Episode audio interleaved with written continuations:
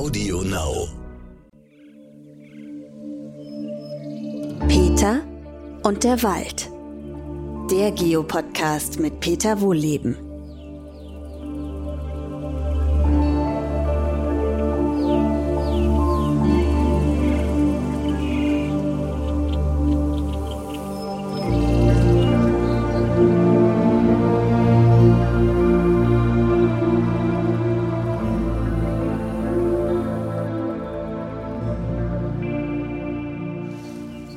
Zu meinem neuen Podcast. Heute aus dem Frühlingswald. Und wir schauen mal der Natur beim Erwachen zu. Ich laufe ein bisschen rüber hier. Das Laub raschelt hier wieder mal ordentlich. Ich bin hier in so einem äh, alten Laubwald mit ein paar Nadelbäumen drin. Schaue hier auf einen Bach runter.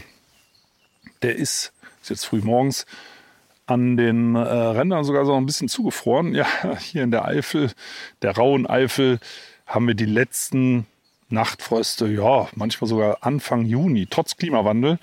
Das ist übrigens immer ganz doof, wenn man sich Blumen kaufen möchte und dann sind die überall in den Gartencentern schon im März, April vorhanden. Und wenn wir dann hier in der Eifel endlich Blumen kaufen können für die Kästen, dann ist halt leider alles schon weg. Wenn wir sie vorher kaufen, ne, das haben wir etliche Jahre auch schon gemacht, dann erfrieren sie halt. Ne, da hat man auch nichts davon. Aber gut, ich schweife ab und komme mal wieder auf den Wald zurück.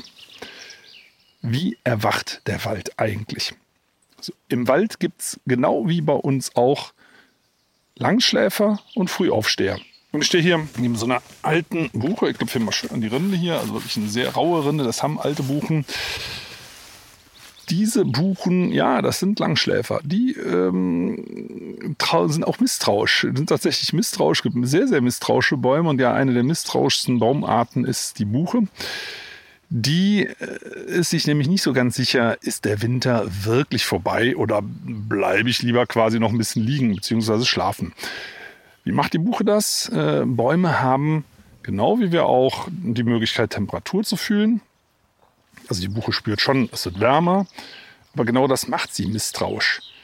Nach dem Motto, hm, ich bin mir nicht ganz sicher, ist der Winter wirklich schon vorbei? Es war ja nicht so richtig doll kalt. Naja, gut, klar, es hat schon äh, gefroren. Teilweise sind die Temperaturen schon ein bisschen runtergegangen, aber so ein richtig wochenlanger Winter, das hat es eben nicht gegeben. So, und äh, dann sagte ich die Buche, hm, dann kommt der vielleicht noch und ich warte lieber mit dem Austreiben. Und das hat man tatsächlich herausgefunden, äh, dass Buchen in nach milden Wintern später austreiben. Man denkt ja, die treiben früher aus, weil es ja, halt wärmer wird. Und es gibt auch Bäume, die das tun. Aber die Buche macht es nicht. Und die sich, ja, warten wir lieber noch ein bisschen und macht es dann lieber etwas später. Warum? Weil die frisch austreibenden Blätter, es gilt grundsätzlich für äh, alle Laubbaumarten, sehr frostempfindlich sind und die Blüten noch viel mehr. Also die sollen nicht erfrieren. Dieses zarte Gewebe, was noch nicht verholzt ist, ne? also diese, diese schönen, frisch austreibenden Blättchen, die könnt ihr übrigens auch essen, da komme ich vielleicht gleich nochmal dazu. Also da haben die Bäume Angst davor und das sieht man auch in Spätfrösten. Dann erfrieren diese Blättchen, die hängen dann so braun, verschrumpelt und vertrocknet an den Zweigen. Und dann muss der Baum halt im Zweifelsfall nochmal austreiben. Das ist echt anstrengend und kostet sehr viel Energie. Und jetzt kommen wir nochmal auf das Aufwachen zurück. Die Bäume wachen ja mit einem tierischen Kohldampf auf. Die haben jetzt über den Winter ja nicht einfach nichts gemacht, sondern die Wurzeln im Boden, die sind schön weiter, haben sich weiter vorgetastet, haben dabei Energie verbraucht. Das ist ähnlich wie wenn wir schlafen, verbrauchen wir auch Kalorien. Und jetzt ist der Vorrat erschöpft an gespeichertem Zucker und der Baum hat Hunger und das merkt der auch. Also Bäume merken das natürlich, wenn sie hungrig sind. Finde ich immer witzig, dass man denen das nicht zutraut. Umgekehrt, also wenn Bäume satt sind, übrigens, das seht ihr dann im Spätsommer oft, dass zum Beispiel bei Kirschen, dass sie oft schon Ende August sich orange-rot verfärben. Warum machen sie das? Also das, ne, das heißt, es geht Richtung Blattfall, weil die satt sind, die sind voll. Also bis Oberkante Unterlippe, mehr passt nicht rein in das Speichergewebe. Und dann schmeißen die halt die Blätter runter, weil weitere Photosynthese, weitere äh, Zuckerproduktion macht ja dann gar keinen Sinn. Aber umgekehrt, also der Baum merkt es dann einfach. Ne? Ich bin bis zum Platzen voll. Und genauso merkt ein Baum das, wenn er kurz vorm Verhungern ist. Also zu kurz vorm Verhungern sind die Bäume jetzt hoffentlich nicht im Frühling, aber sie haben jetzt über den Winter ordentlich Kalorien verbraucht, Zucker verbraucht und haben jetzt wirklich Kohldampf. So, Jetzt sind wir bei dem Punkt. Wenn man Hunger hat, geht man halt gern zum Kühlschrank, sprich bei den Bäumen müssen halt die Blätter raus. Ne? Und auf der anderen Seite, hm, weiß ich nicht, vielleicht erfrieren die. Und wenn die eben erfrieren, die Blätter, dann müssen die Bäume die nochmal bilden. Ja, mit was für einer Energie? Mit der Energie aus dem letzten Sommer. Ja, aber die haben sie ja fast verbraten. Ne? Also wo, wo soll die herkommen? Also für schwache Bäume ist das echt gefährlich, ein Spätfrost.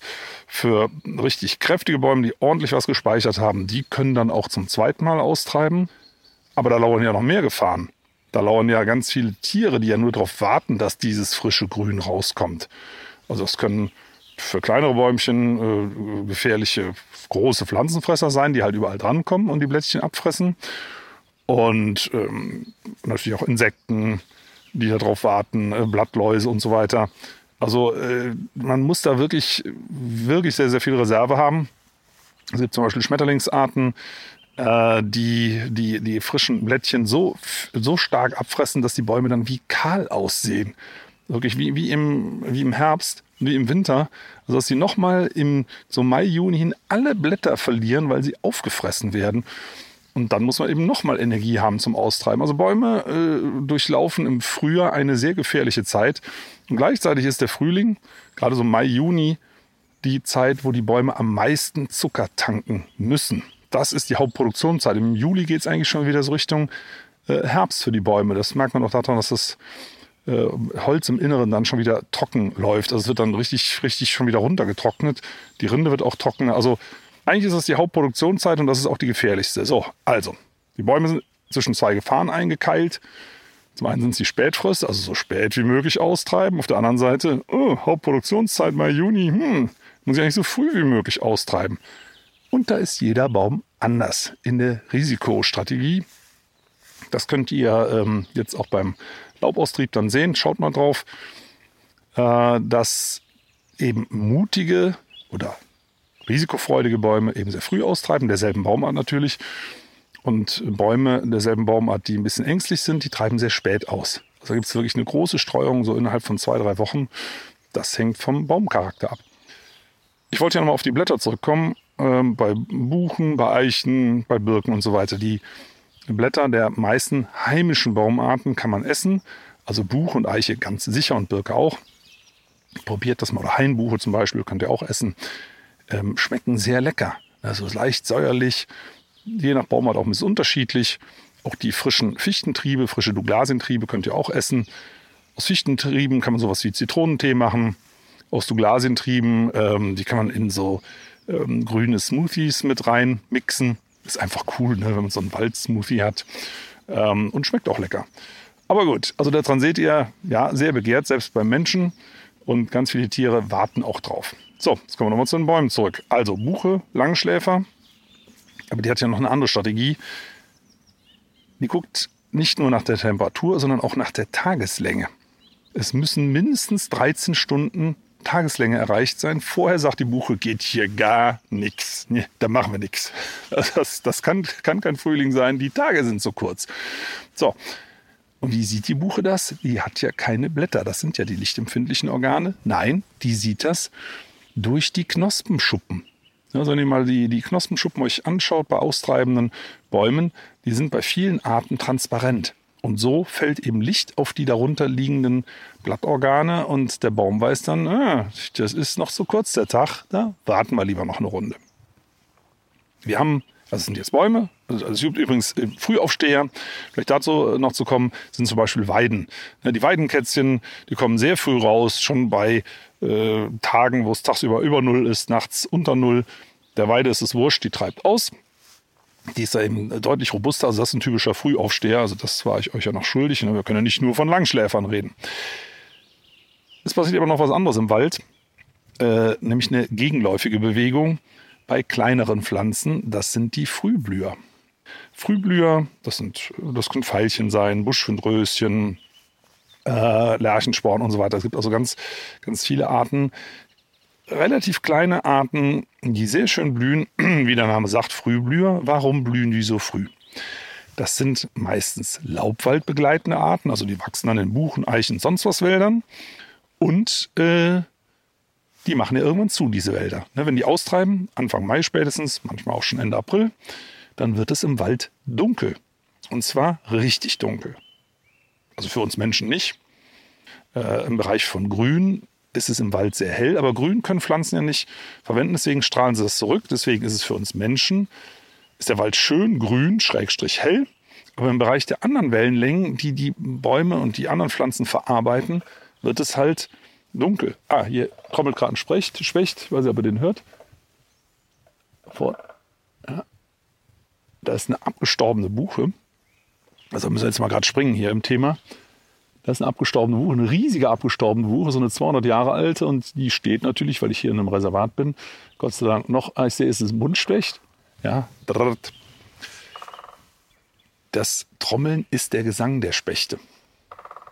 Also Spechte singen nicht, also sie können schon rufen, aber die finden anscheinend Trommeln cool. Also ich das, ich mag das ja auch. Äh, Trommeln finde ich auch sehr schön. Äh, das ist sozusagen der Waldrhythmus, der hier getrommelt wird. Das macht jede Art auch ein bisschen anders. Die großen, so Schwarzspechte, die trommeln schon ein bisschen langsamer. Ähm, und das hier ist jetzt ein Buntspecht-Trommeln. Ich sehe den auch von hier aus. Ja, Echt cool. Die suchen sich übrigens Äste aus, die besonders gut klingen. Also es, es äh, leiten nicht alle Äste den Schall gleich gut weiter oder schwingen gut, so gut, dass man sie über weite Distanzen hört. Ah, jetzt hat er einen gefunden, der ein bisschen tiefer klingt. Ne? Finde ich cool. Vielleicht, ja, vielleicht klingt der für einen Specht schöner. Ich weiß es nicht. Äh, wird, wird hier total abgelenkt, aber ja, wenn man draußen im, im Frühling im Wald unterwegs ist, das ist einfach cool. Ich mag das. Aber gut, ich komme jetzt erstmal zu den Frühblühern zurück.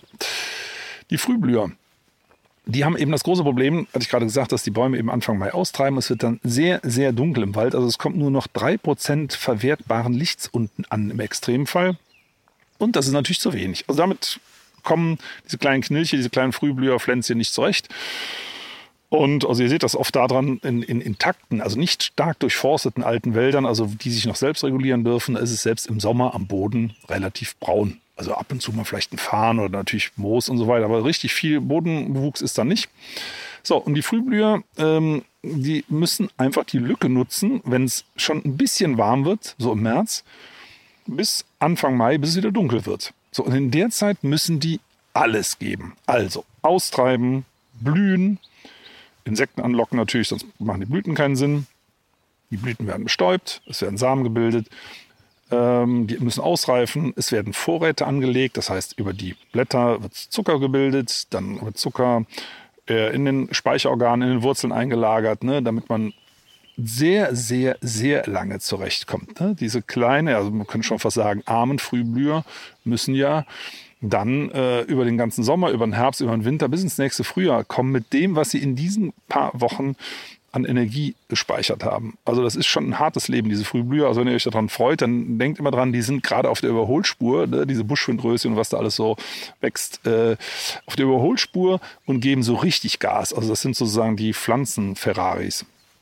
Die packen dann aber relativ schnell eben wieder ein. So, also das, äh, das ist so eine gegenläufige Bewegung zu den Bäumen, die ja sehr viel Zeit haben. Ich meine, die Bäume sind ja auch, zumindest die großen, sind ja auch oben. Die haben das Problem ja nicht. Also wenn die ausgetrieben sind, die sind im vollen Sonnenlicht und gut ist. Natürlich mit Ausnahme der kleinen Bäumchen. Aber die werden ja über Wurzelverbindung von den großen Bäumen mitversorgt. Also wenn es da äh, zu dunkel wird, das ist für die kleinen Bäume jetzt nicht so problematisch. Kommen wir mal auf den Specht zurück. Also das war ja das Trommeln gerade, war ja der, der Gesang der Spechte. Die anderen Vögel, weiß ich nicht, ob man die hier so gut im Hintergrund hört. Die hier so Flöten, Wacholder, Drossel, was man hier so alles hört, Buchfinken, äh, verschiedene Meisen, Baumläufer. Die singen alle. Und zwar nicht, um uns zu erfreuen und auch nicht, um sich gegenseitig zu erfreuen, sondern das ist eine Reviermarkierung. Also die markieren damit ihr Revier. So wie ein Hund sein Beinchen hebt und gegen Baum oder Nachbarsgartenzaun pinkelt ähm, so markieren Vögel ihr Revier mit Gesang. Also zum Teil dient es auch dazu, Weibchen anzulocken. Das machen sie auch. Aber es dient auch der Abgrenzung, so nach dem Motto, hau ab, das hier ist meins. Hau ab. Also der ganze Wald ist eigentlich voller Hau-ab-Rufe. Für uns klingen die super schön. Ne? Und die Vögel haben halt diese, diese Abfolge, damit äh, jede Art weiß, ach, diese, das ist für mich gedacht, das ist mein Code. Das ist quasi ein gesanglicher Gartenzaun. Also wir Menschen heben ja zum Glück nicht das Bein, sondern äh, wir grenzen uns eben ab durch, ja, also wir machen das ja auch, wir haben ja auch unsere Reviere. Ne? Das ist entweder der Gartenzaun oder das ist die Wohnungstür. Also auch wir Menschen haben ein Revier gebaren. Also selbst wenn es im Büro der eigene Schreibtisch ist, ähm, auch der wird verteidigt. Und bei den Vögeln ist es eben der Gesang. Ähm, auch bei den Tieren setzt jetzt die Revierbildung wieder viel stärker ein. Es gibt Tiere, die das ganze Jahr über ihr Revier behalten, wie Wölfe zum Beispiel. Aber ähm, viele Tiere, dazu gehören auch viele Vogelarten, bilden die Reviere erst im Frühjahr wieder so richtig stark. Ähm, auch bei Rehen übrigens, die werden dann auch wieder viel äh, territorialer äh, und ähm, äh, verteidigen ihre Reviere. Apropos Rehe, bei Rehen ist es so, die paaren sich, wenn es besonders heiß ist, im Sommer, so Juli, August. Und wenn die Tragezeit ist allerdings so kurz, dass die Kitze eigentlich erst im Winter kommen würden. Und das ist ungünstig. Und deswegen, das ist ein Rehe, äh, ist eine von den Tierarten, die eine Keimruhe einlegen. Das heißt, der Embryo entwickelt sich nicht weiter, sondern gibt dann erst äh, im Winter so richtig Gas, damit die Kitze dann eben im Mai kommen. Also dann, wenn es richtig schön ist, wenn es warm ist, wenn äh, überall wieder Gras sprießt und Kräuter, ne, damit die äh, Rehmutter, also Fachjargon heißt die Ricke, damit die ordentlich Milch produzieren kann und das Kleine dann auch entsprechend versorgen kann. Das ist von der Natur schon cool gemacht, dass die Rehkitze eben zur passenden Jahreszeit geboren werden. Andere Tierarten sind schon viel früher unterwegs, zum Beispiel Füchse. Die bringen teilweise im Extremfall schon Ende Februar, Anfang März äh, ihre Welpen zur Welt. Übrigens ganz süße Kerlchen. Am Anfang eher so dunkelbraun mit blauen Augen. Also später die erwachsenen Füchse haben ja eher so gold-bernsteinfarbene Augen. Ähm, die sind auch geschlossen in die ersten zwei Wochen, weil Füchse, das, ist, das sind ja Wildhunde. Äh, die äh, haben auch eine relativ ähnliche Entwicklung, sind übrigens hochspezialisierte Mäusejäger. Eigentlich sind es sowas wie Katzen. Die können übrigens sogar die Krallen ausfahren und klettern. Also das ist, äh, können unsere Haushunde ja so nicht. Also die Füchse sind super spezialisiert, aber haben jetzt eben auch ihre kleinen. Äh, so in den weiteren Verlauf äh, verlassen die Füchse dann, die kleinen Füchse auch mal den Bau, so mit vier, fünf Wochen und werden dann immer selbstständiger. Also die seht ihr dann im späteren Frühjahr auch öfter mal so wie im Straßengraben sitzen. Die sind da sehr, sehr neugierig. Die haben eben noch keine Angst. Die wissen noch nichts von Jägerinnen und Jägern, die die äh, schießen wollen. Ähm, und dann werden die halt häufig überfahren. Also es wäre ähm, schön, wenn ihr gerade jetzt im Frühling aufpasst, dass euch keine Jungfüchse irgendwo vors Auto laufen, äh, weil die einfach total tollpatschig sind, ja, und keine Ahnung von irgendwelchen Gefahren haben.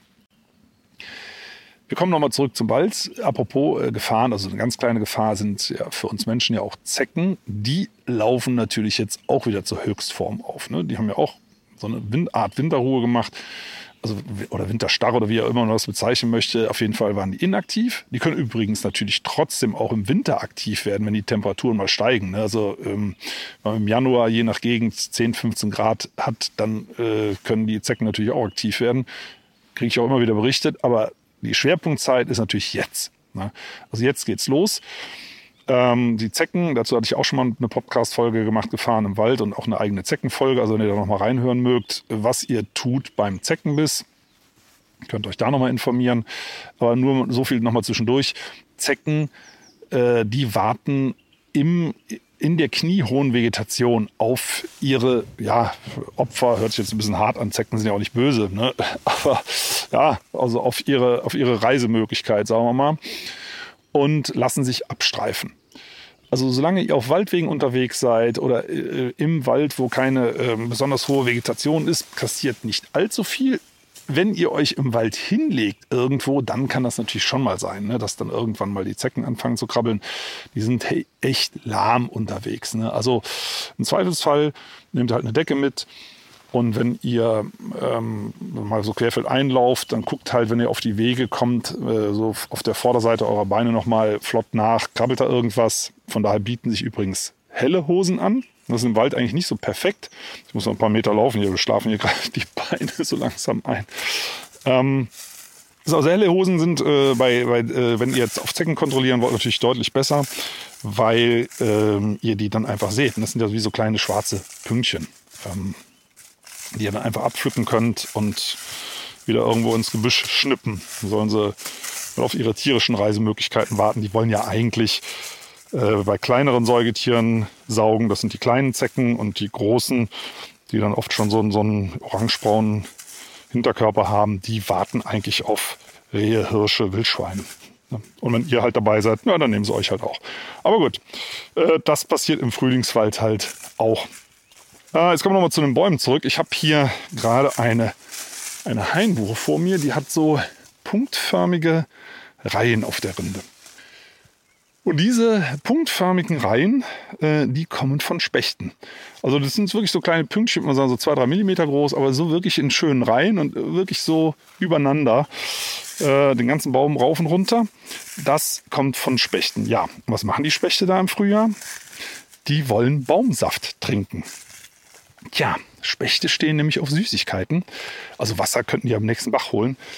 Äh, nee, also jetzt pumpen sich die Bäume gerade voll Wasser. Und wenn die sich so richtig schön voll Wasser pumpen, das ist ja kein Wasser, das ist ja ihre Körperflüssigkeit. Und in der Körperflüssigkeit von Bäumen ist Zucker. Ne? Der wird ähm, transportiert und auf den haben es die Spechte abgesehen und hacken da die Löcher rein und dann sickert da eben Baumsaft aus und den lecken die auf. Das sieht man an nicht allzu vielen Bäumen. Wahrscheinlich sind die Bäume auch unterschiedlich ergiebig. Also es können übrigens auch Obstbäume bei euch im Garten sein. Wichtig ist, sie müssen eine glatte Rinde haben. Es müssen Laubbäume sein. Ne? Bei Nadelbäumen tritt Harz aus. Also das möchten Spechte auch nicht ablecken. Also sie möchten diesen, diesen Baumsaft von Laubbäumen. Und also die Rinde muss glatt sein. Ich stehe jetzt hier zum Beispiel, bin ich gerade weitergegangen, an einer dicken alten Eiche mit super rauer, rissiger Rinde. Also da würde der Specht Kopfschmerzen kriegen, wenn er da durchhauen wollte, um solche Lochreihen zu erzeugen. Äh, also er könnte das einzelne Löcher reinhauen, aber nicht so ganz rein. Also er geht an glattrindige Bäume, junge Bäume meistens. Oft sind es Hainbuchen oder Ahorn oder ähm, zu Hause im Garten auch mal ein Apfelbaum, ein junger. Und ähm, dann dieser aussickernde Saft, den könnt ihr übrigens auch mal probieren. Gibt es auch sogar zu kaufen. Ja, das ist dann der berühmte, das, der berühmte Birkensaft. Also wenn er nicht ähm, konzentriert ist, ich finde, hm, also entweder er schmeckt fast nach nichts oder so ein bisschen moosig. Ich habe das neulich mal gehabt. Äh, wir haben in der Waldakademie bilden wir auch Waldführerinnen und Waldführer aus. Und sagt eine, nein, der schmeckt doch total süß. Und der andere auch, ja, nee, stimmt, schmeckt süß. Aber ich gedacht, okay, vielleicht ist mein Geschmack auch schon ein bisschen verbogen. Äh, so, so aller, ja, Schokolade und sonstiger Dinge. Es ist halt Geschmackssache. Also ich finde, es schmeckt eher so ein bisschen moosig, rindig. Aber könnt ihr mal selber probieren. Äh, Spechte finden dann eben anscheinend auch, dass das sehr süß schmeckt. Und das finden auch Ameisen. Also um solche äh, frischen Schlagstellen nennt man auch Spechtriegelungen oder äh, Spechtringelungen, je nachdem, äh, wo man unterwegs ist. Diese beiden Begriffe gibt es. Also um diese Austrittsstellen bilden sich manchmal auch äh, so kleine Gruppen von Ameisen, die das dann auch auflecken, diesen Baumsaft. Wir Menschen machen das in anderer Form. Also Birkenwasser hatte ich schon erwähnt. Ganz bekanntes Beispiel ist der Ahornsirup.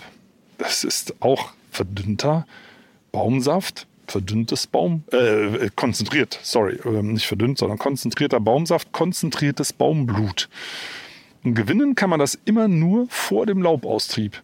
Und das ist eins der großen Mysterien im Wald, weil äh, die Erklärung, wie, wie ein Baum Wasser pumpt oder wie das von unten nach oben kommt, überhaupt das Wasser, da gibt es die abstrusesten Erklärungen im Internet auch, auch auf bekannteren Portalen, wo ich denke, äh, was erzählen die Leute da? Also oft wird erzählt, es ist die Transpiration. Also die Bäume verdunsten über ihre Blätter Wasser und dann entsteht ein Unterdruck im Stamm und der zieht das Wasser aus dem Boden nach. Da muss man sagen, naja, also wenn ich oben aufmache und es verdunstet was und es entsteht ein Unterdruck, dann wird Luft reingezogen, doch kein Wasser von unten nach oben hoch. Naja, egal, es stimmt ja auch nicht, weil der höchste Wasserdruck in einem Baum ist vor dem Laubaustrieb. Das heißt, da kann er noch gar kein Wasser über die Blätter verdunsten.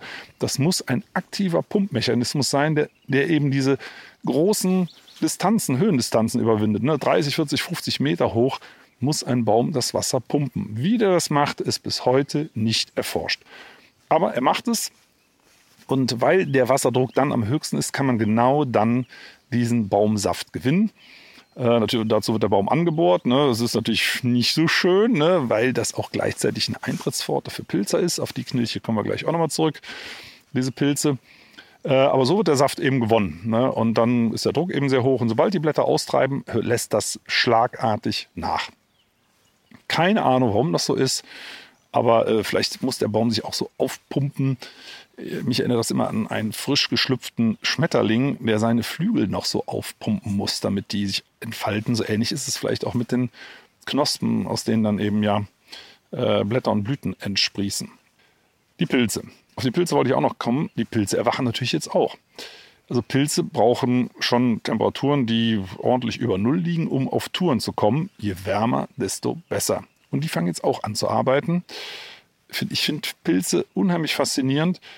Ähm, Pilze haben es übrigens Pflanzen erst ermöglicht, an Land zu gehen. Also ohne Pilze gäbe es keine Pflanzen und damit auch keine tierischen Lebewesen äh, an Land. Also uns zum Beispiel gäbe es ohne Pilze auch nicht. So, diese Pilze sitzen überall im Boden drin. Also das haben mal äh, Wissenschaftlerinnen und Wissenschaftler untersucht, dass auf einen Teelöffel Walderde teilweise über einen Kilometer Pilzfäden kommen, die da drin verwoben sind. Also man sieht die natürlich mit bloßem Auge nicht. Also diese feinen Fäden nicht, diese groben, äh, diese Hauptleitung sozusagen, die kann man schon sehen. Das sind so, das sind so weiße, also wir würden sagen so haarfeine Pilzfäden. Das sind aber dann schon die dicken.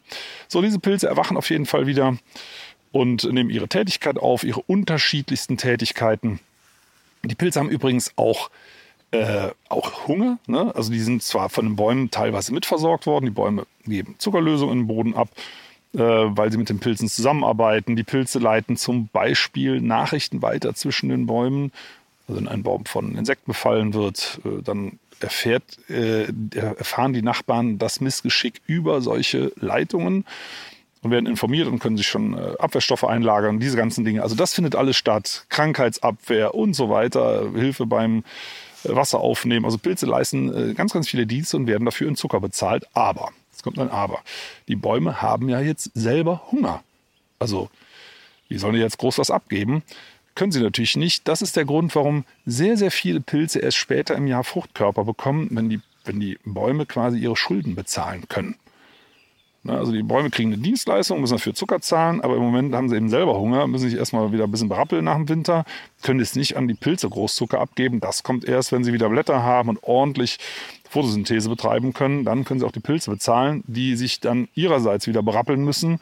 Und bis sie alle wieder richtig auf Touren kommen, dann können sie erst Fruchtkörper ausbilden. Und deswegen, es gibt Ausnahmen, gar keine Frage, aber die allermeisten Pilze, die, die für uns Menschen auch interessant sind, im Herbst und Pilze sammeln, ja, die kommen eben im Herbst. Dann ist sozusagen Payday, ja, Zahltag.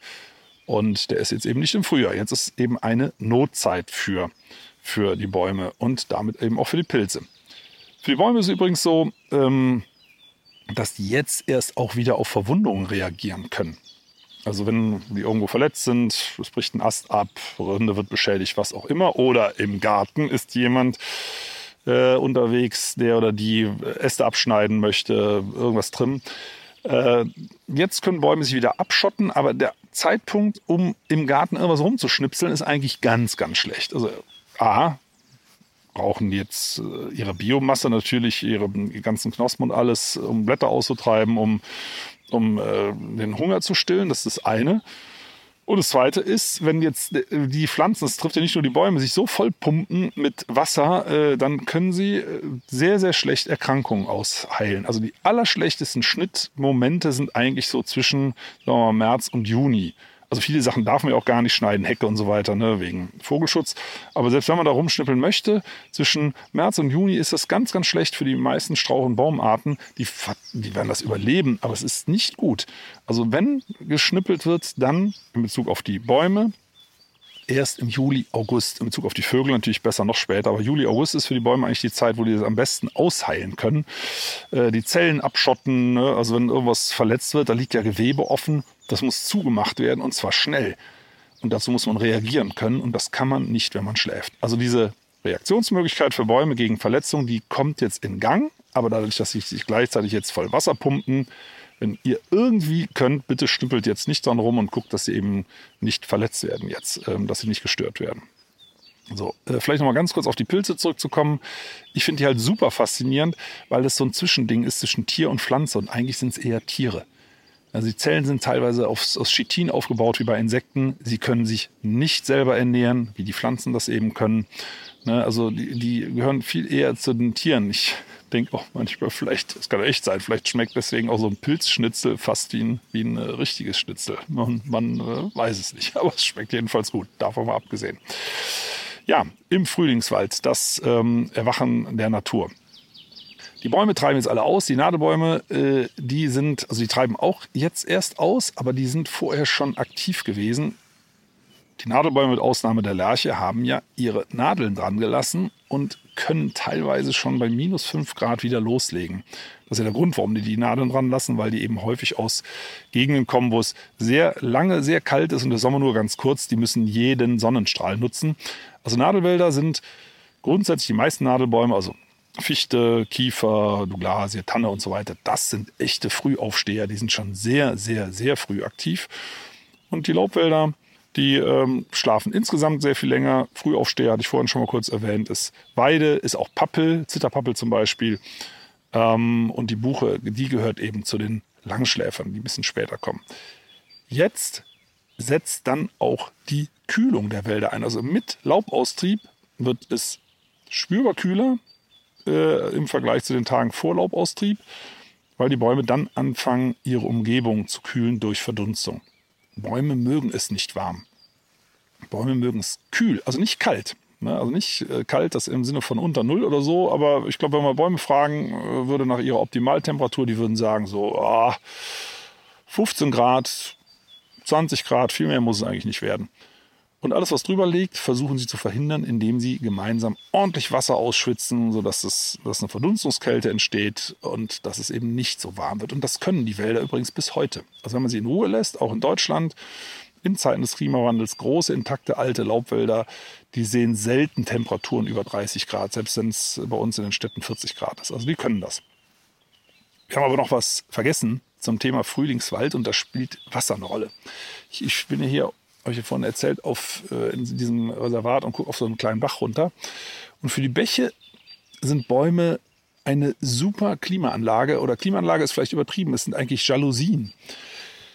So ein Bach also Wasser ist also natürlich wurscht, aber so ein Bach ist ja nicht nur Wasser, das ist ja Leben. Ne? Da leben ganz viele kleine Tierchen drin und diesen, diesen kleinen Tierchen, die mögen es auch nicht gerne so kalt, um auf Touren zu kommen. Ne? Und äh, zum Beispiel so kleine Salamanderlarven oder Molchlarven oder Kaulquappen von Fröschen und Kröten, die brauchen schon eine gewisse Temperatur. Und äh, das ist im Frühjahr optimal geregelt. Äh, also ein Bach ist ja bei uns normalerweise im Wald. Also Deutschland war ja fast komplett bewaldet bis auf die Moore und Wasserflächen. Das heißt, an Bächen stehen Bäume. Und zwar in Deutschland fast ausschließlich Laubbäume. So, von Natur aus. Ne, so ist es ja vielfach nicht mehr, aber so wäre es von Natur aus. Die haben logischerweise bis äh, Ende April, Anfang Mai kein Laub drauf. Das heißt, die Sonne kann den Bach erwärmen, macht den schön warm, also nicht richtig warm, aber nicht mehr so eiskalt. Und dann können die Organismen ein bisschen auf Touren kommen. Und dann, wenn es wärmer wird, wenn die Sonne so richtig draufballert im Sommer, das ist für die Tiere gar nicht gut. Ne? Dann ist weniger Sauerstoff drin, wenn die Temperaturen steigen. Ähm, das wird denen zu warm.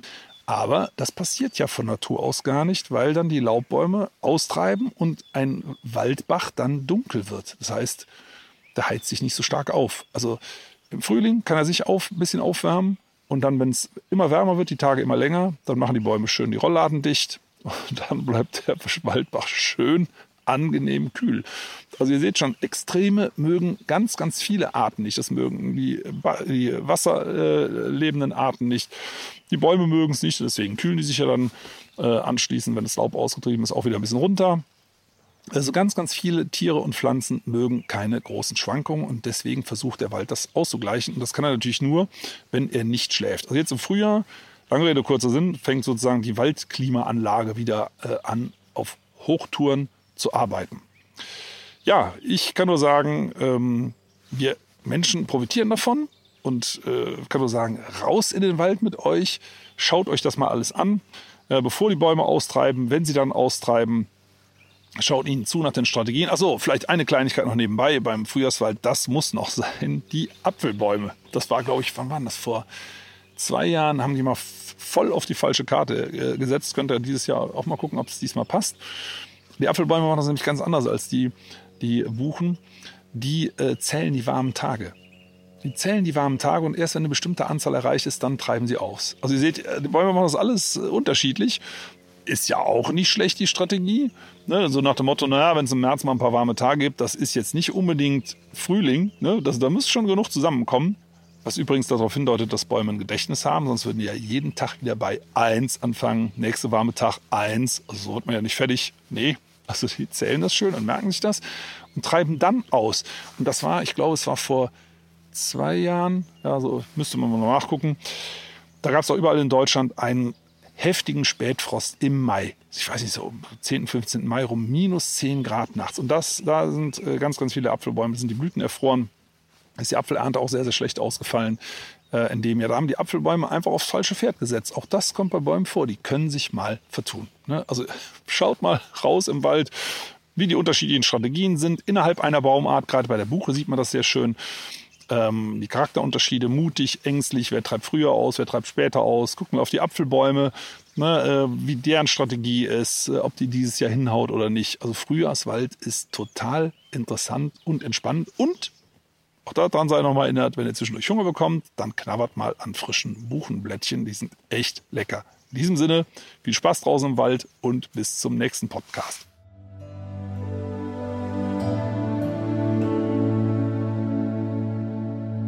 Schön, dass ihr zugehört habt. Vielen Dank.